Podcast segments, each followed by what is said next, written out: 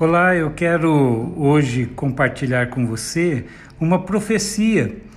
E essa profecia foi escrita há muitos anos antes do nascimento de Jesus. Mais de 600 anos. Ela está registrada no livro do profeta Isaías, no capítulo 9 do seu livro.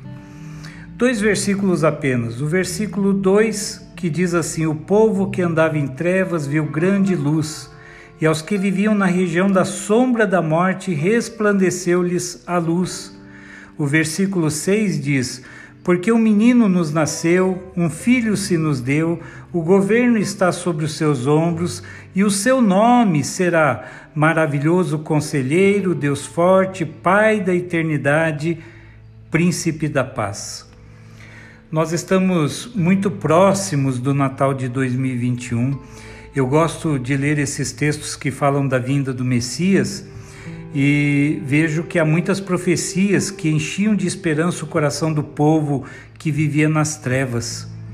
O texto que lemos é um desses textos que serviam de refrigério na vida dos homens, mulheres e crianças daquela época, mas também falam muito aos nossos corações hoje. Porque viver nas trevas não é uma boa coisa mas a profecia foi entregue. Todo texto do Antigo e do Novo Testamento tem sempre um leitor primário. Aliás, antes de tornar-se um texto para ser lido, as palavras foram faladas e ouvidas. Chamamos de oralidade. Alguém ouviu falar do Messias que viria para trazer paz sem fim sobre o trono de Davi e sobre o seu reino. Trevas e luz Quanta diferença, não é mesmo? A Bíblia diz no Salmo 27, no seu versículo 1: O Senhor é a minha luz e a minha salvação, de quem terei medo? O Senhor é a fortaleza da minha vida, a quem temerei? Não há o que temer quando sabemos que a luz resplandece através do Deus Criador do céu e da terra, nossa luz e salvação, a fortaleza das nossas vidas. O povo que andava em trevas viu grande luz, e aos que viviam na região da sombra da morte, resplandeceu-lhes a luz. Que coisa maravilhosa! Resplandeceu-lhes a luz. Não há nada melhor do que a luz da justiça resplandecendo em nossas vidas. Resplandeceu esta luz ao povo que andava em trevas. Tem resplandecido esta mesma luz do Cristo ressurreto a todos aqueles que ainda hoje entregam suas trevas e seus medos nas mãos do Salvador. Eu gosto muito da maneira que o profeta mostra os títulos e atributos de Jesus. Maravilhoso conselheiro, aquele que tem as palavras de vida eterna é o maravilhoso conselheiro. Suas palavras ainda hoje tiram pessoas da escuridão de uma depressão, de uma angústia profunda, pessoas que são desvalorizadas pelo mundo, ouvem as palavras de Jesus e, quando atendem o seu convite, resplandece em suas vidas a luz que traz esperança. Vinde a mim, todos vós que estão cansados e sobrecarregados, disse Jesus. Deus forte, ele é aquele que venceu o último inimigo.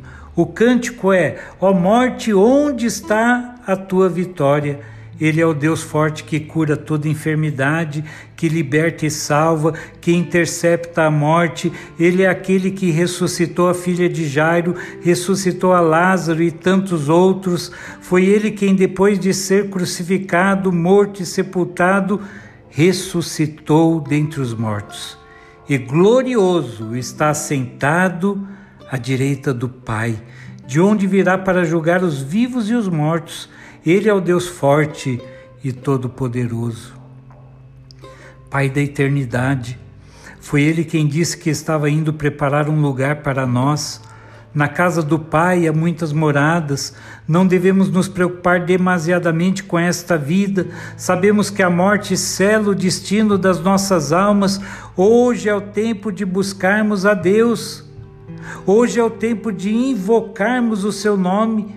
Hoje é o tempo de termos Jesus como Salvador e aceitar a vida eterna, cheia de gozo no céu, lindo céu. Príncipe da paz. Jesus disse aos seus discípulos que eles não deveriam ficar com seus corações turbados, deveriam crer nele e crer também em Deus.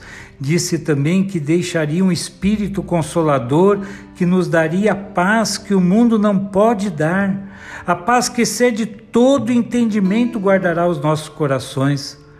Lançar toda a nossa ansiedade nas mãos de Deus é um sinal de confiança e fé. É Ele quem nos ajuda, é Ele quem tem cuidado de nós. Há um lindo hino, um lindo cântico que louvamos a Deus nas nossas igrejas, e a sua letra diz mais ou menos assim: Luz do mundo, vieste à terra para que eu pudesse te ver. Tua beleza me leva a adorar-te, quero contigo viver. Vim para adorar-te, vim para prostrar-me, vim para dizer que és meu Deus. És totalmente amável, totalmente digno, tão maravilhoso para mim. Que o maravilhoso conselheiro, Deus forte, Pai da eternidade, Príncipe da paz, possa renascer nos corações de muitas pessoas que ainda vivem uma vida de trevas. Que a luz de Jesus Cristo possa brilhar intensamente na sua vida, não somente na época do Natal, mas para todo sempre. Amém. Com carinho, Reverendo Marcos Gomes.